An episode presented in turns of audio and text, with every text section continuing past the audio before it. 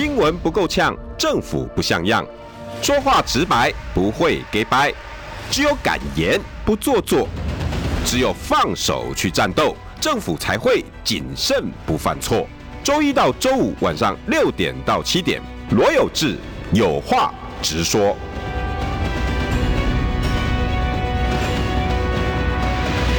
新闻不够呛，政府不像样。欢迎收听中广新闻网有话直说。大家晚安，我是罗有志。今天邀请到的是台中市议员候选人张仲桥。仲桥晚安。有这个晚安，今天可以有不一样的介绍。西屯区八号候选人张仲桥。西在我抽出来了。西屯区八号候选人张仲桥，民众党的哦，这样之类的哈。哎，你抽的时候有没有叫出什么号码、吉祥话？有，一定会有啊，就是什么八方来源啊，或者是大杀八方之类的，就是还有西屯一定发。你你真的喊大杀八方啊？也没有喊大杀八方了。我说我们其实西屯有三个发，第一个是产业地方能够发展啊，哦、第二个是这边西屯的人才可以发挥，嗯，第三个是人民就可以发财。哦，那我希望这三个发把这个三个发一起带来我们西屯，带来我们台中市，不止西屯，台中市。好，堂堂要迈入三十天了哈，真的剩下三十二、二、三十二、三十三、三十三，哦，快了，快要满，快要破破月喽。以前我们当兵破破月叫什么？老兵那个叫什么？哎，破破当呀？哎，破破当是好像已经一年一年一年啊，对，一年不到，对对对，一月好像是这个是安军。对红军呢，基本上已经快快要不在营区，在营区已经找不到人了。每天只有三三个三个点名的时候人出现一下。哎，最后这这三十几天什么感觉哈、啊？跟之前那几个月一不一样？我们你也来这边中广七个月喽。对对对，有有，我先分享一下，哦刚刚过了撞墙期。什么叫撞墙期？撞墙期就是你无论在身体啊、心灵啊、财务啊这方面都已经像那个跑马拉松一样。嗯，我们跑马拉松有个撞墙期，就是你明明可以跑完，但你跑到一个阶段，你会忽然觉得全身好累，我想放弃，嗯、我不想再跑了。有这个跑马拉松里面叫做撞墙期，就是忽然像撞到一堵墙壁一样，无法再前进。嗯，对。那我后来跟所有的候选人聊完天以后，发现大家都或多或少遇到这个撞墙期。嗯。就觉得好累哦，每天已经不想起来了，觉得财务、觉得身体、觉得心理都快负荷不了了。然后大概有一两个礼拜，每天哎，好像没有以前那个冲劲，好像有点不太想动，有点意兴阑珊。多多久以前的？这个大概两个礼拜以前。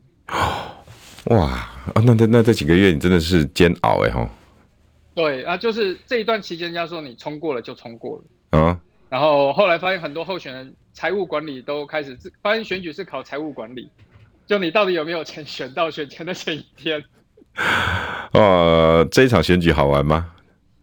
这场选举我嗯，我觉得与其说好玩的话，我们是很享受过程，但是当然也有比较心痛的部分，嗯、就是说，哎，你带着满腔的理想，嗯、想要尽一个公民责任来参加选举，好像现实跟我们素人想的好像不太一样。跟你想象的一样吗？你我先先问这样好了，是你本来想象中的选举？我本来想象的是，第一个，我们有更多的可能论述，嗯，意见探讨，嗯、那我们可能有很多，诶、欸，跟里长或是跟一般里民交流曝光机会。嗯，我们假设大家都很了解我们目前的县城，诶、欸，政党状况，嗯，大家都很了解我们候选人，大家都知道，诶、欸，有民众党有柯文哲，嗯，结果发现。实际上的选民跟我们想的认知落差极大。我以为的选举啊，张仲桥，你本来以为的选举是可以带着一个候选人身份啊，我是候选人张仲桥，我出来要为民服务。然后投入民主，以你为主。然后我要去地方跟里长讨论，以后我当选以后可以帮你什么？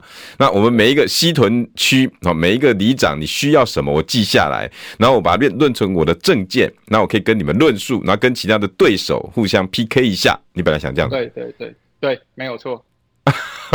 对，然后结果发现，哎，不对啊！大家期望你的反而是跑各种的白铁站路口、扫市场，这个选民反而最想要看到。可能觉得这个难度没有那么高啊，我觉得跟有志哥，哎，我们在节目上讨论这个，我们要准备，嗯，要花心思，要读资料，我觉得这个是民主的一个过程，嗯。可大家更想要看到的是，哎，你到市场，你今天发面子还是发口罩啊？你发的口罩颜色跟其他候选人到底哪一个颜色比较好，一不一样？嗯，会有这样的落差在。张仲桥无礼貌不？每一个选民，对啊，对。不是说每一个选民啊，但是就是有部分选民他对选举的认知跟期待，的确跟我们想的是有落差的。哎，这是不是民众党一般候选人的一种失落感？会不会？因为你们喊新政治嘛，对不对？对，啊，只能喊新政治了。那个实际上做起来，就发现困难重重。嗯，比如说，呃呃，要去市场拜票，然后却放弃掉论述。这个部分有办法回来吗？还是回不来了？我觉得这个部分一定要去做平衡哦，因为也不能市场完全不顾。对，但是你不去市场，别人就觉得说你没有很认真在选。我说我们明明就选得很认真，嗯，里面读资料、论述、跟大家讨论、里面沟通。人家说哦，市场没有看到你，你就是不认真。嗯，或者说庙会没有看到你，你就是不认真。你，好像都这样哎吼。对啊啊！可是我三十九个里公庙加起来超过两百间呢啊！我不能每一个主神的生日，我每一场我都到。可是我就很佩服那个政治人物，是很多是每一场他都可以到，然后每一场停留十分钟又换下一场。然后我一直觉得这个跟民意代表的工作好像没有太大关系啊，那个反而跟你排路程管理啊、轿车啊、上下车比较有关系。哦，实在是这场选举，我对你们民众党的观察，我觉得挺有趣的啦。我说实在的啦，哈，你们本来喊出的是新政治，那我们也其实，因为我之前真的蛮挺民众党的哈。就比如说我，因为我期待你喊出来新政治，那你要做什么给我看呢？呃，可是我我说实在的，民众党这次也呃制度化了，就就其实国民党、民众、民进党在怎么选举，你们也是怎么选举一样啊。跑公庙啊，跑福人社啊，跑宴会厅啊，对不对？一进饭店就往宴会厅跑啊，那也要再去拜托，哎，有没有好一点的朋友认识哪个饭店经理，可不可以？哎，跟他讲一下，里面有刚好谁的谁是我朋友啊，进去一下，还一样都做一样的东西啊。然后你们喊喊出来不挂看板啊，用自己的方式，结果民众党的看板也是路上到处都是啊。对，我不晓得仲桥你怎么看？挂看板这件事情也很有趣。我之前也骂不认真，我说那那请教一下哪里不认真？他说你都没有挂看板。呃，挂看板好像跟认真没有多大关系。那 那你就是选假的。我说啊，选假的。好了，那这样子你意思一下你嗯，哎，你看该挂几块，你跟我讲一下，我大概意思一下挂几块。哎，你觉得他这样子给你这样回应，你感觉怎么样？你艺术协会去救急，可以挂看看板哦。没有，我觉得这个还是不能去借钱。我觉得选举真的不要玩到第一个倾家荡产，第二个家破人亡。嗯。可是很多人都玩到倾家荡产跟家破人亡。嗯。然后因为挂看板，为了这些文宣，有些伸手，人家给你钱，真的就收了。我自己出来参选，我都已经遇过两次，人家要给我钱，然后我们就直接拒绝，那都是跟选民服务有关的，所以我们拒绝。嗯。什么意思？就是你帮我做了啊，这笔钱我就给你，帮你挂看板，帮你干嘛之类这样。对，比如说有工程，这个里面有说，哎，这个工程好像施工方式不对，嗯时间有问题，或是噪音太大。嗯，那我们当然是他跟所有人反映，别人都不理，就来找我们反映嘛。嗯，我们就去帮忙反映。嗯，反映完之后就说，那你明天来我公务所，啊，这边有些政治献金，我知道你们选举很辛苦，新人都很辛苦。嗯。可是像我们这样跟选民服务挂钩在一起的，我们当然不能收。我们收了以后哪有立场继续跟帮忙选民争取权益？跟你说啊，你这边太吵，你这个时候施工你一定要停止。嗯。或是你这个扬尘太大，你一定要洒水。嗯。我们会失去掉那个立场。嗯。那你觉得那这个选民这样子的要求，嗯，怎么办？是你们的错，还是他们的错，还是氛围的错？我觉得还是就是回到那句话了，就是平衡的。嗯，因为毕竟有那个世俗面，如果我们完全走不挂看板的路线，嗯，就是走真的那个太新政治的那种清高路线，选举的结果一样不好看的。嗯，对，但是心中那把尺就是那个度，我觉得最后是那个度，我们自己要拿捏到，不容易。就像好比今天的题目哈，我我的题目我念给你听了哈，因为我从跟你聊天，然后知道你今天想讲什么，高虹安们的从政初衷，我用们哦，哈，英文 S 哦，高虹安们的从政初衷会被资策会们消磨殆尽吗？我的意思就是，呃，因为高虹安代表的就是你们民众党，我相信也都是刚刚一路上你刚刚呃从开始到现在论述的，你们有一个梦，对不对？小的呢，可能就像张仲桥一样，或张雪茹一样，可能像洪新任一样，那你们再去，哎、欸，我遇到了这个，那我只好去总去，可是又不想，哇，那你们那个脑袋这这这这几个月都在打架、啊。那高虹安也是，他比较大，对不对？他是母鸡，他选新竹市，那他我相信他的从政初衷应该也有吧，跟你们的想法一不一样。然后现在呢，遇到的不是你的选民说啊，立博紧急博挂看板，他遇到的是资策会们，政府出来说，本来他认为对的事情，然后突然跟你讲不对。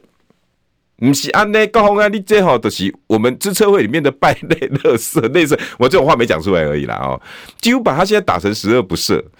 你你觉得这句话，我这个标题你觉得下的准不准？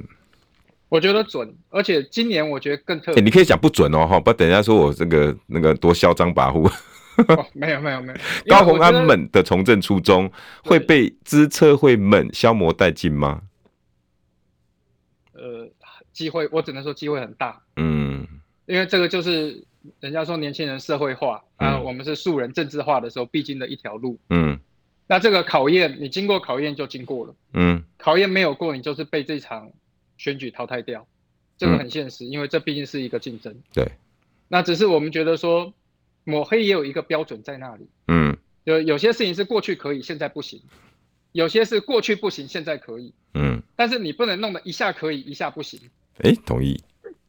对，那、啊、我们现在已经被弄混了，好像是这个到底行不行？一下说可以，一下说不行。嗯，每一个执行长都有不一样的标准跟不一样的想法。对。那高宏安这次最新被抹黑，就是既学历没有成功，然后越一期，然后补习班，然后到现在又说他兼职的争议。对，那兼职的争议，三位执行长，那前有两位执行长出来想法都不一。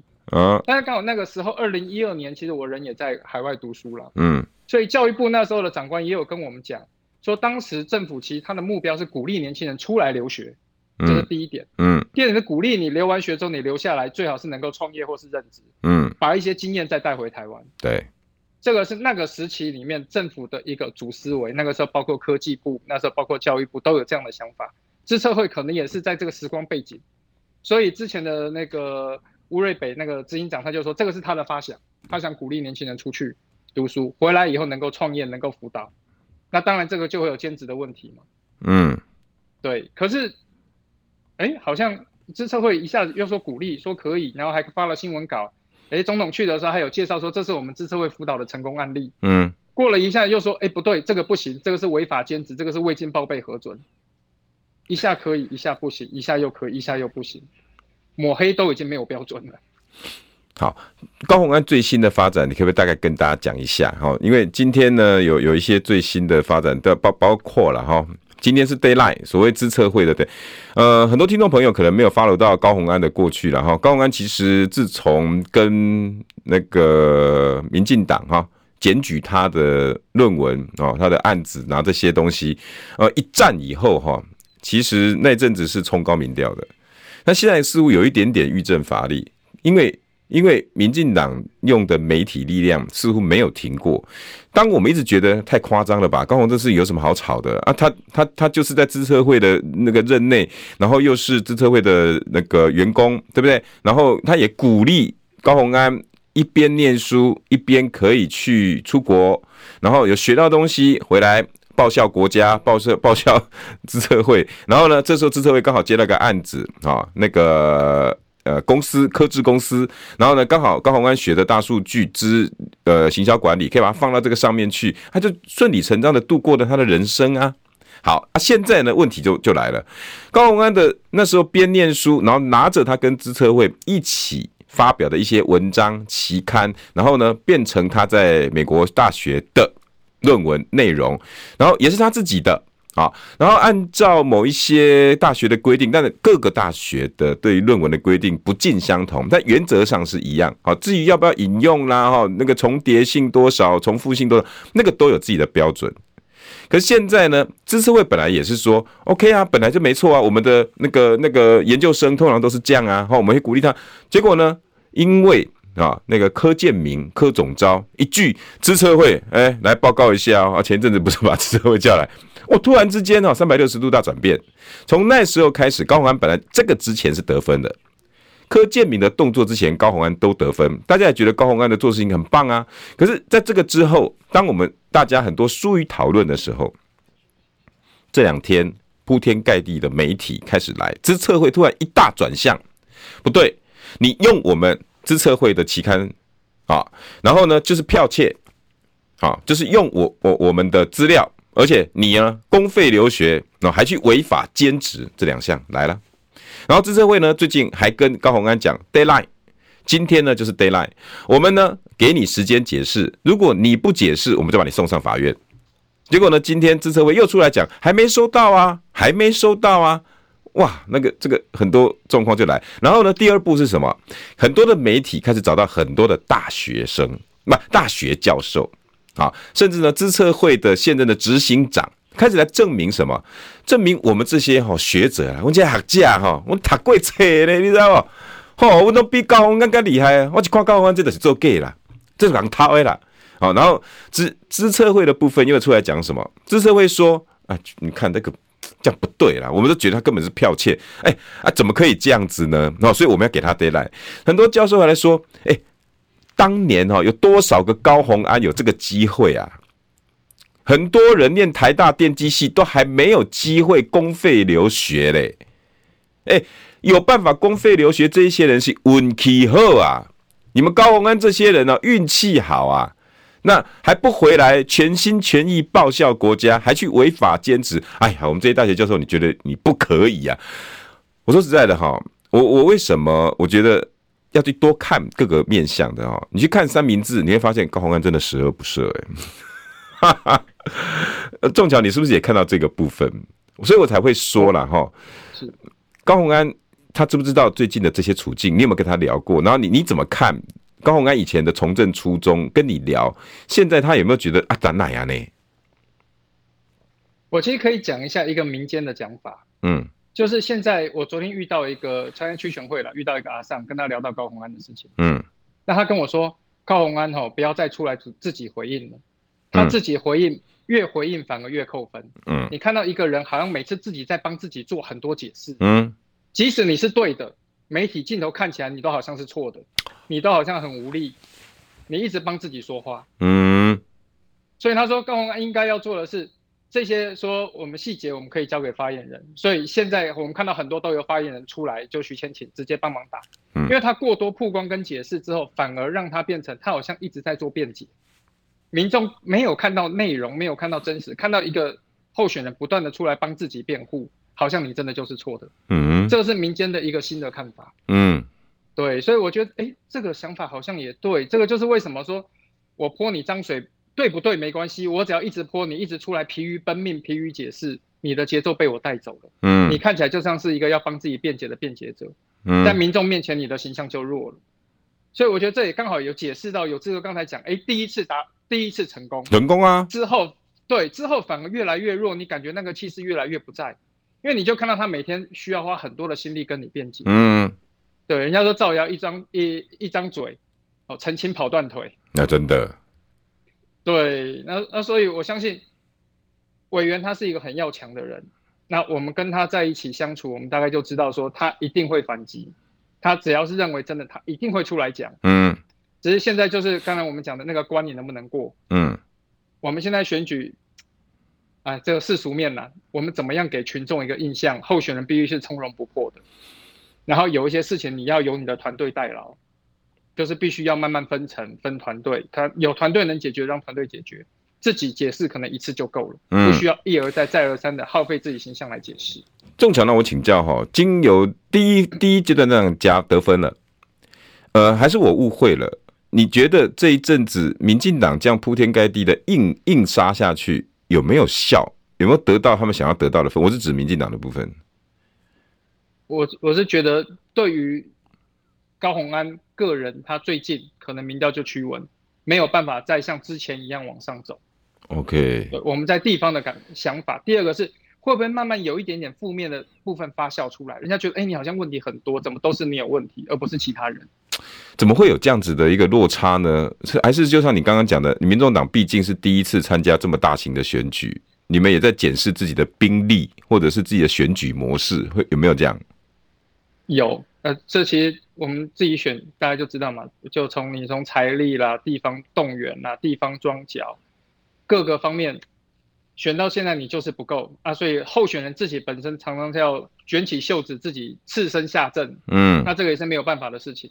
我意思是，可是，是会你有没有感觉后继乏力？会不会？对对，所以我刚才说我们有撞墙期嘛，撞墙期这一段真的大家没力了就没力，嗯，那其实最后三十天那是比你最后爆发力的时候，对啊，你这三十天有爆发力了，你就。有机会，对你这三十天，如果是保持了你撞墙区之后的那个预震乏力，然后家人、选民各方面压力全部给你了，对，那你撑不到最后，你就只是陪跑完整个过程而已。嗯，对，这你们现在就有这样子的后继无力感吗？会吗？是是只有你，还是说普遍的民众党状况，还是其实也得分分状分区分各个县市不同？我各个县市当然会不一样，但是我再跟有这个分享一下，不只是民众党了，嗯，其他政党也一样哦，真的啊，然后甚至连无党籍的同志也是一样，嗯，我昨天晚上接到一个无党籍的电话，嗯，他问我说：“仲桥，我跑得好没有力。”就我们常常有无党籍会打给我，互相跟我告，那个互相跟我分享，嗯，他说：“你现在还有什么招数？”我说：“你跟我是竞争，你居然还问我说有什么招数？”对，然后问说，那那你平常行程都怎么要的？嗯，然后我就跟他讲，我们行程就靠地方，我们去跑地方里长，哎，跟你觉得不错，他会跟慢慢跟你分享。嗯，对，所以不只是我们每一个候选人，包括无党的，包括有党籍国民党、民进党也好，跑到现在真的都很累。嗯，那更不要说现在跑完之后，一年三个月之后还有立委选举。对，我们先。暂时要休息一下哈，高虹安的际遇其实就是整个民众党选举的缩影啦。广告回来，新闻不够呛，政府不像样，最直白的声音，请收听罗有志有话直说。新闻不够呛，政府不像样，欢迎收听中广新闻网有话直说。大家晚安，我是罗友志。今天邀请到的是台中市西屯区八号候选人张仲桥。哎，阿你盖小丽有怀疑哦？我我我真怀疑。来来，自己跟大家问好一下。好，各位听众朋友、观众朋友，大家好，我是台中市西屯区八号民众党的市议员候选人张仲桥。今天的题目哦，网友还蛮有兴趣的哈，因为确实他们觉得民众党在这次选举里面初试提升，当然也得也得不管了哈，战争过后哈留下什么，你总得拍拍衣呃灰拍拍身上的灰尘，你得看看你自己能在战场上留下什么。对不对？我相信仲桥应该也很有感。那我们今天是由高虹安们的从政初衷会被资策会们消磨殆尽吗？这是一个问号。那我们也提到了哈，民众党有没有后继乏力？因为毕竟没有选过，我不知道要怎么去调配我的资源，对不对？然后第一个是资源，就刚刚你讲的路上的公阿利亚玻璃看板啊，你写一个酸金啊酸 gay 啦啊。第二呢，你也没有料想到后面会有这么多的铺天盖地，比如说资策会们。一些国家机器突然摇身一变，我很喜欢刚刚中奖那句，我等一下把它拿来当做我宣传的那个。你可以以前这样，后来那样，你也可以后来那样，以前那样，但是不能一下这样，一下那样，这个不一样。那可是你们现在就是面对啦，那、啊、怎么办呢？然后刚刚亚成是说，哈，没有媒体差很多。你们民众这几个问题，嗯，仲巧你觉得呢？亚成说的，你们同不同意？我太我太同意了啊！不只是没有媒体，我们还缺一个没有媒体观念。哎、欸，以前对没有媒体观念。OK，什么叫没有媒体观念？从最小的你媒体主席来，你怎么跟主席？怎么去找镜头？怎么找位置？这个是最小最小的。到你怎么自己创造议题，吸引媒体来，让媒体愿意访问你？到你最后怎么制作议题？怎么抛议题？那有志哥每次跟我讨论，你就知道、嗯、啊，你们为什么民众党议题每次都那么小众，都那么偏？嗯或是大家都好像一不是一个主流意识，嗯，因为民众党本来他就不在一个主流线上，他是一群很小的年轻人，对，他们关心的问题可能非常非常小，有人是租机车促进，有人是路路权，各种小议题集合起来的一群人，所以眼睛一直看的都议题比较小，嗯。第二个是我们一直缺乏就是所谓大型智库的教育训练，所以你说一遇到国际问题有这个，一遇到国中国际问题，民众党就。好像讲不上话，好像是，我有感觉。对，那偏偏这场选举又二乌又又二十大的，对，又二乌，然后又二十大，然后再有全球经济的问题。嗯，真的能够把这些问题接下来的候选人更是少之又少，就除了一两位教授级的人物，可能勉强可以接。嗯，但是媒体的敏感度很差啊，抢镜头、制造新闻这边都很差。嗯，那这不是说差，是说完全没有，过去没有建立这样的观念，素人嘛。嗯。对啊，所以就算是你说，哎，摄影机来了，电子媒体来了，我们要冲上去站到高虹安附近抢镜头，啊，很多人都还不会啊。啊，这不是很基本的？对，对很多人来说很基本，所以我们常常有那种，哎，原本我们的新人在旁边，忽然慢慢被架开，就被移到最角落。哦我们在努力想要再把它推回去，推到中央，增加他们的曝光。哦，那个要有技巧的，你知道吗？对，那很多小事情，那包括说，第一个是登记那一天，大家都想排第一个登记。对啊。现场一个老议员也来了，他说他也要第一个登记。嗯。就说讲好，我们三个一起一起进去，这样不就三个人一起吗？合理啊。就实验开始，他把两个人架开了，自己从 自己从那边冲第一，留到我们两个新人在那边愣在那里 啊，你狼狈啊！你是什么感觉？我我没有去抢第一啦，但是我们有年轻人知道的，他心里当场就觉得那个落差很大，那跟我们想象的君子之争啊，什么公平竞争，好像完全都不一样。不要被孔子。就为了争第一的曝光。嗯，不要被孔子骗了，好不好？什么揖让而生，下而应，其争也君子。你有感受到这个吗？就感受到是无所不用其极。那我再对我再举一个例子，就上个礼拜五抽号码，嗯，那很多。没有选举经验或不知道的，嗯，就不知道说你抽号码前一天你要先准备好动员，你要造势。哦。很多人就是一两个亲友或是孤零零的去抽了号码转过来，然后就离开了。有什么差别吗？有差别，因为当天所有的媒体可能记者他们都在看哦。那我当天前一天是主委亲自来我们办公室盯盘，说你明天文宣哪一个哪一个哪一个准备好，现在去准备，你晚上都不要扫街了，然后准备好照相给我看，我确定你们每个人明天都没问题。嗯。那很多无党籍的到现场是真的，就是三个人站在那里，什么都没有，媒体就没兴趣。默默对，媒体没兴趣，你默默抽号码，默默的就走。那有些人是从自己的服务处出发，就是七六七台、五六台宣传车，请鼓队敲锣打鼓，然后车子全部到那边进去抽号码，抽完号码马上标都有了，马上都贴上，嗯，然后车子再继续去游街。听说还有人舞龙舞狮的嘞。舞龙舞狮的啦，然后那个古镇古队的啦，然后那个电子车的，就是你必须有各种花装，还有变装的都有。所以抽号码这个，如果你没有选举经验的素人，你当天你就什么版面都没有嘛，你一定会输。那我还真是想要刚用刚刚中桥的话来回来回答你，请问一下，舞龙舞狮跟服务老百姓跟选民有什么关系？没有关系。可是大家吃这套哎、欸。大家吃这一套，啊，你没有又不行。那其实最无奈的，有时候反正都是我们的长官了。嗯，对，我们有长官，不要说谁啊，也是高层长官。有一天就跑了三个竞总开幕，嗯，他就说，为什么同样一套舞龙舞狮，你让我看三次？他说啊，没有办法，这是选民赞助的，那选民赞助了，你就舞龙舞狮刚好三个竞总开，他就表演了三次，长官就在上面看了三次舞龙舞狮，同一只狮子，同一批人。所以有人在讲台湾的选举很嘉年华，是褒是贬？这句话你怎么解读？其实是嘉年华，而且大家都在等这一天。嗯，我其实看不出褒贬，因为有些有些真的有些人他是靠这个赚钱。嗯，那有些人是把这个嘉年华当做他生活的营养素，必须要打进去，他可能不跟你收钱。嗯，但是你一定要他参与。嗯，对，所以我们这边动员到最后，就发现同一批人早上在 A 候选人，下午在 B 候选人，然后晚上在 C 候选人，他一天穿三件衣服。你就看他好眼熟，政党还不一样。你眯着眼睛看，然后他会对你笑一笑，挥挥手。一下跑国民党场，一下跑民众党场。对他，国民党、民众党、民进党，他三党都。为什么？所以你说他参与感，他很想对参与感，他享受那个感觉，觉得被需要。真的有这样子的人哦，真的，而且很多。好霸行为赢，今天还 gay。对哦啊，有时候来我们议员这边帮忙，你觉得哎不错，他是认同理念帮忙，结果下午他又去隔壁民进党里长的场，然后跟着他车队一起扫街。那我们到底是在 嘉是在是在办 party 还是在？所以嘉年华，我们的选举像嘉年华，你不知不觉得是贬，但是说包也谈不上来，也谈不上来，因为如果嘉年华的话，对于素人，你说那真的要花钱，有些是你没有赞助，你要花钱请舞龙舞狮啊。对。那股队出来一天就是一万二，哦，那个那么贵哦。对，出来一天就是一万二，然后我我坦白讲，我还不知道有没有一例一休的问题，因为很多选区很大，你要从早供到晚上，那个开车的也要开着从早供到晚，那不知道有没有什么一天十一个小时还是十二个小时的问题？没有，一点五倍薪资。对对对，那通常都是用包的，可是人家整个宫庙、整个古镇，他就是等你选举这几天，他要赚那个钱。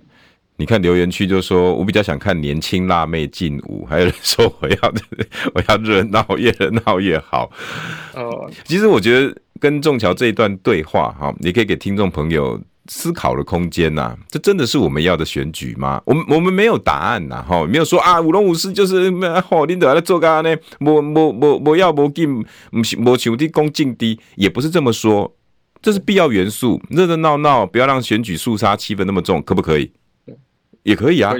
那问题是，像跟刚仲桥讲的，时事有没有在提了？就是我们真的要注要重视的，民民众党一出来，一直很在乎的，我们新政治想要用论述来跟选民交朋友，哎，你们做不到。以你们民众党当初喊的这么大的声音，在高虹安身上，我们却看到伤痕累累。广告后，我们想再回来谈高虹安，好不好？仲桥，待会儿见。新闻不够呛，政府不像样，最直白的声音，请收听罗有志有话直说。新闻不够呛，政府不像样，欢迎收听中广新闻网有话直说。大家晚安，我是罗有志。选举快要到了，大家有感受到热度吗？这个问题我想要问当事人比较快了哈。我们请到的是台中市议员八号候选人张仲桥，仲桥好。大家好，我是台中市西屯区八号市议员参选人张仲桥。呃，刚刚那个问题你有答案吗？呃，高洪安的部分吗？对了，他无奈啊，就是没有做，就有点像是我们之前看那个有个电影叫做《让子弹飞一会儿》。嗯，它里面诬陷这个人说你吃了两碗的粉，但是给了一碗的钱。他说我明明就只吃了一碗的粉，我给一碗的钱，你为什么说我吃两碗？嗯，那我要怎么证明我自己？所以资策会一直逼他说你要给我答案，你现实回复。那我就说我之前已经回复你了。我的论文如果真的有问题，那个是学校的，学校可以来决定。学校说没有问题就没有问题。那你觉得我侵犯你的智慧财产权，你可以有你的法律行政救济，嗯，你可以来做，嗯，但这跟学术是没有关系的。对，我自己写的，我自己如果有引用的话，这个是没有问题。可你硬硬要我证明说我要证明什么东西就没有的事情，我怎么证明它有？嗯，这就是一个逻辑上的吊诡。我明明就吃了一碗面。你为什么说我吃了两碗面？要我证明我没有吃两碗面，我怎么证明？没有办法证明的。嗯，所以高虹安现在困境是这样。对，那民民进党他做所有的事情，他就叫你自证，自证你是一个女人，自证你只吃了一碗面，自我证明你的学问没有抄袭。他说我就说没有抄袭，学校说没有抄袭，你还要我怎么证明？嗯、这个证明不出来。嗯，可是他就想要看你这个证明不出来的窘境。就像我刚才说的，他就想要看到你不断帮自己说明的窘境，看你讲不出话的窘境，嗯，然后让你的形象，哎，在这一波上面，可能带着民众党一起就破灭掉，嗯，对，因为他的，我觉得这波选举看起来，其实大几个选区大概都已经固定了，嗯，你短期间内要翻牌的几率可能也没有那么高，比如说，很多人的形象跟人设可能都已经确立出来，嗯，比如说台北，对你。对，比如说台北，那更明显的是台中市。嗯哦，对，这都已经是很明显的，所以有几区大概都已经蛮确定，甚至在新竹，诶，可能也没有那么的有机会。嗯，那所以他用浑水摸鱼，他有点像是最后的独孤一掷，他试试看有没有机会。嗯，对，那对于欺负民进民众党最好嘛，反正他也没有媒体声量可以反击。嗯，就是每天打开电视就是被挨骂，然后看你逃记者啊，然后苦苦的。回应啊，对，那这一部分没有媒体，我认为国民党一样会有一样的情况啊，因为慢慢媒体力都没有。好，除了这一个以外，就是高虹安现在的困境就是，明明都已经该说的说完了，该证明的都证明完了。你说我论文抄袭，那我学校也说没有了。那你说我我我违法兼职，那我也把照片该丢出来都丢出来给你看了。可是很显然的，你们的媒体宣传力就比不过人家嘛，这是一个。另外一个就是最这两天。铺天盖地，很多的专家学者出来说，那违法兼职就是兼职啊。但是有一位哈，就是高虹安任职的时候，资策会的执行长啊，吴瑞北，他就跳出来了，嗯，不能这样子说啊。那我想问仲桥，第一，然后他他他举的例子，我觉得挺有趣的哈。那如果这样子，高虹安不能去帮科技公司、科技公司、科技企业哈，来来帮忙做一些管理、大数据的规划。那当初张仲谋，那张不张忠谋从美国把他请回来，五十几岁，给他一个工研院院长，结果呢，他后来还去兼职台积电。那如果兼职不行，今天就没有台积电了。对，没有错。那是不是就是你讲的，以前可以，现在不可以？OK 啦，以以前可以，现在不可以，也 OK。但是你不能一下可以，一下不可以。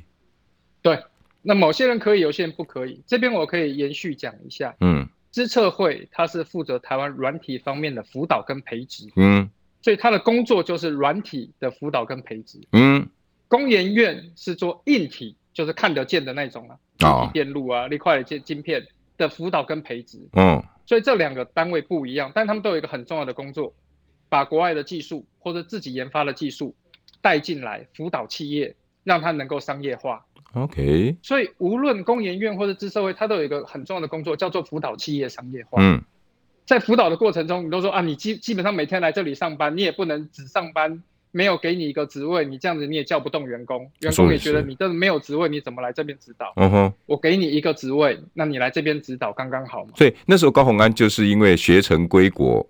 前面那段我们不讲了，因为再怎么吵都没有用。就是他有成，然后回来自测会有一个位置，研究员还是什么样位置给他？是 OK。对，那他接下来就是辅导这个。那辅导完以后，另外一个是当初希望能够创业，嗯，所以他们叫做 spin off。我有的技术最好能够出力，单独成立一个公司。哦。所以政府这个就像是一个育成中心一样。嗯。我不是研究出来产品嘛，我还要让它能够卖，能够商业化。那你成立公司之后，你要分回馈金回给资策会啊。哦。那科智这家公司是有的，它是有回馈给回馈金给资策会嘛？嗯。它等于说，为什么那时候要找总统看？这是个样板，挖资社会自己的技术，挖辅导创业成立一家公司。嗯。这个公司现在在市场上有成，嗯，他还能够给资社会回馈金，那这不就是资社会当初的目的吗？那都一切都很美好啊。对啊，这就跟工研院当初的目的，张忠谋目的一样啊，我就是要扶植联电、台积电、积体电路代工，对，政府有占股份嘛？对，台湾今天才会赚了这么一一座护国神山呢。对对对，那我们看今天的执行长，他本身他其实也兼了很多职，因为这个两个单位本来就需要去其他地方辅导兼职，嗯，把政府的智慧财产转移给民间，创造更多的价值。所以你今天说盗用智慧财产权，这个是一件很奇怪的事情。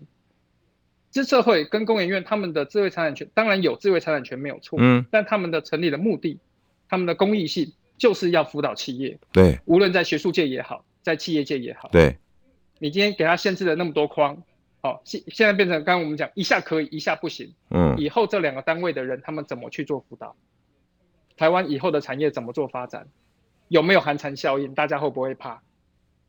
那以后是不是处长都说，你们下面要出国的都不要出国了？你们这个出国太危险了，你们最好都离职了再出国。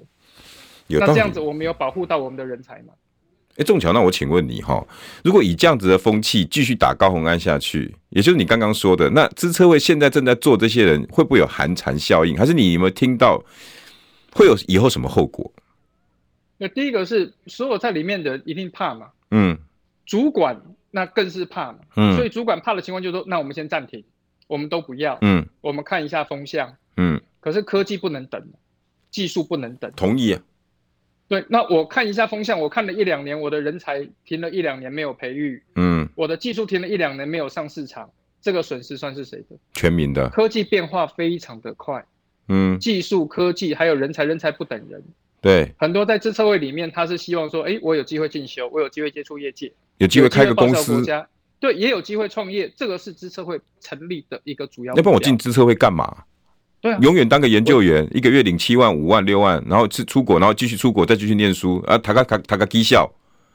对，然后战战战兢兢的叫你创业，后来想说啊，算了，啊，会不会下一个高虹安呐？怎么办？还要对啊，又要被骂。对，还是说你不参选就没事，只要参选才有事？我怎么知道我以后的人生的路会走到什么地步？对啊，高虹安当初也不知道，他以为他就是一个技术人，他就是一个理工博士，他就是把智慧的场域、智慧自动化带来台湾，成立公司辅导其他企业，他以为是这样，他怎么知道他会选立委？嗯，就你现在是不是要把所有年轻人全部都吓到吓成这个样子？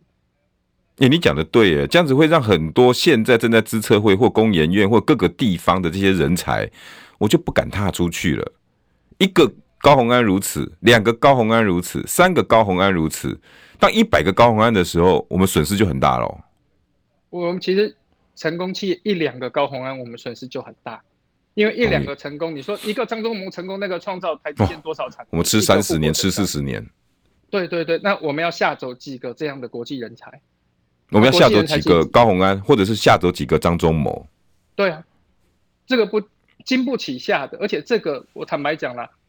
你要打这个议题，对于我们国家的产值、对我们国家的进步、对于我们家的科技、对于我们家的财务，到底有什么帮助？有什么帮助？还是真的只是为了一个新竹市四四万人的市长，为了那么小的一个，我也没有说太小了，就是为了这个城市的一个市长，我们大家愿意铺天盖地的抹黑，然后进而让更多年轻人也不敢出来参与政治，所以高红安们未来是不是很多都不敢参与政治？哦。原来出来会变这个样子，我过去做什么都被检视，我的论文、我的工作经历全部用显微镜来看。嗯，千万不要参选，家人也跟你说千万不要参选，久了以后就只剩下那一小撮人可以参选，愿意参选。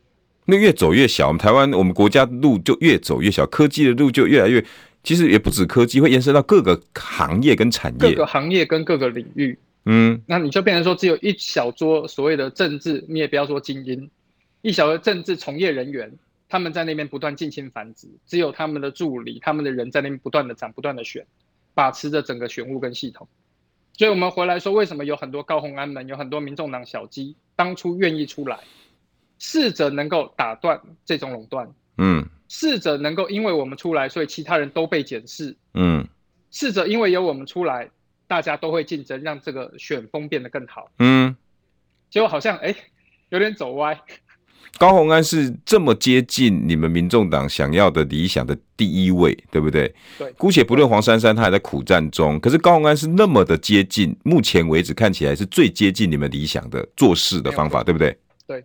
学历、经历，我们想要的形象，还有他自己的口语表达，他可以说是最民众党的民众党。就尽量不花钱，然后却还能够当选的几率很高。他现在的几率非常的高。对。如果他成功了，代表什么？他成功的话，代表说第一个就是年轻的寄托终于有地方可以放。嗯，我要跟高虹安一样。对，我要跟高虹安一样，因为我说我也不用看板，我也不要去拿谁的钱，我也不要去去去哗众取宠，跟谁在一起，我只要努力的讲东西，然后人家打我，我用很快速的方法，那我就可以选上。对，我说高虹安，她是我们所有人都想要的那种女儿啊。嗯。听话，但是聪明又有主见，嗯，做事情又很认真，嗯，然后最后一定有好的回报，这个是我们相信的价值，嗯，你参加联考，你参加考试，你很认真，你努力，你的成果会被看到。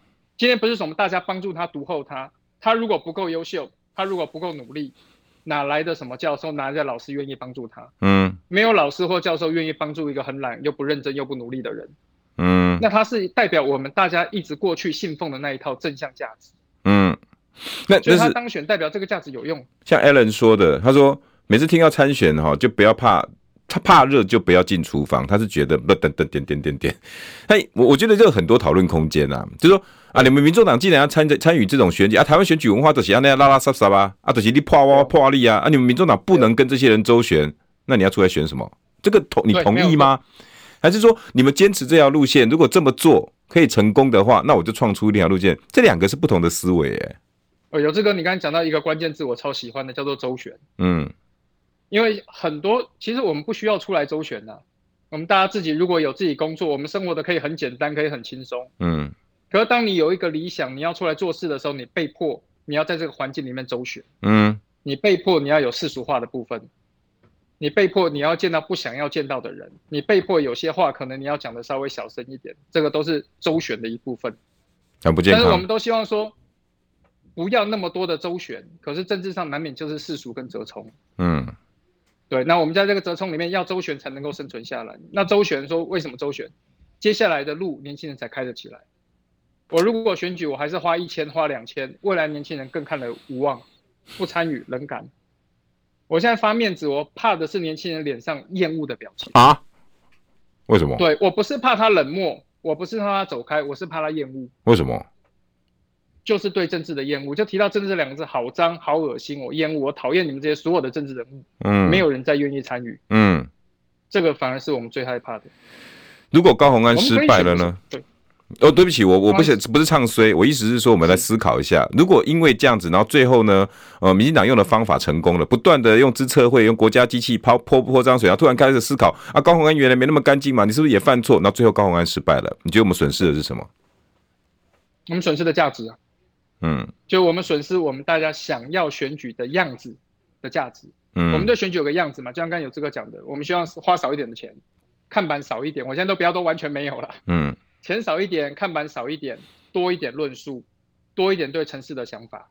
像有这个讲的，我们希望听到多一点政见。对，对，那少一点抹黑跟少一点攻击。嗯，对，不要用现在现在连看板都在抹黑人。对，那这个价值我们都希望我们能够守住，然后这样子我们还能赢，告诉后面的人，告诉以后要选的人，这样子会赢。高虹安赢过，张仲桥赢过，嗯，你也可以试着赢过，嗯，对。那我希望每个参选人也可以这样转过来，跟他们的父母亲，跟他们的支持者讲，之前有人赢过。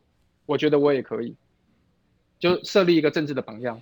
哎，我有点给不陪同给他起来呢，真的有点被你们感动到。可是醒得了吗？看起来民进党这个方式似乎哦有收到它的成效。嗯，你担心？一定的啊，我我其实也不担心啊，这个有点像那个大傻瓜理论啊。嗯，他们说，哎，这是从财务里面出来的，就是说后面那个人都必须不怕损失。嗯。不计得失，觉得你比前面的人聪明，你会赢，嗯，然后你愿意加入，你要当那个大傻瓜，嗯，那政治也是一样，我们都觉得我们会赢，我们不怕损失，我们愿意先尝试，我们当那个大傻瓜，后面的人才有机会不断的跟着我们的步伐前进跟做改变，嗯，对啊，最后我想我不能怕啥，对，最后最后两分多钟，我想问你，如果你是民进党人，如果你是民进党的人。的操盘手或新竹正在做这些事情的幕后的操盘手，你难道不知道这样打下去，对你刚刚讲的一些产业啊、人才的出去啊，然后有能力的人可以多兼几个职、多创几家公司啊？你难道不知道对这些会有伤害吗？啊，为什么还要这么做？我很怕选举，大家跟我们讲一句话：你要先选上再说。嗯，啊，我们过去的整个民主被摧毁的就是这句话：你要先选上再说。嗯。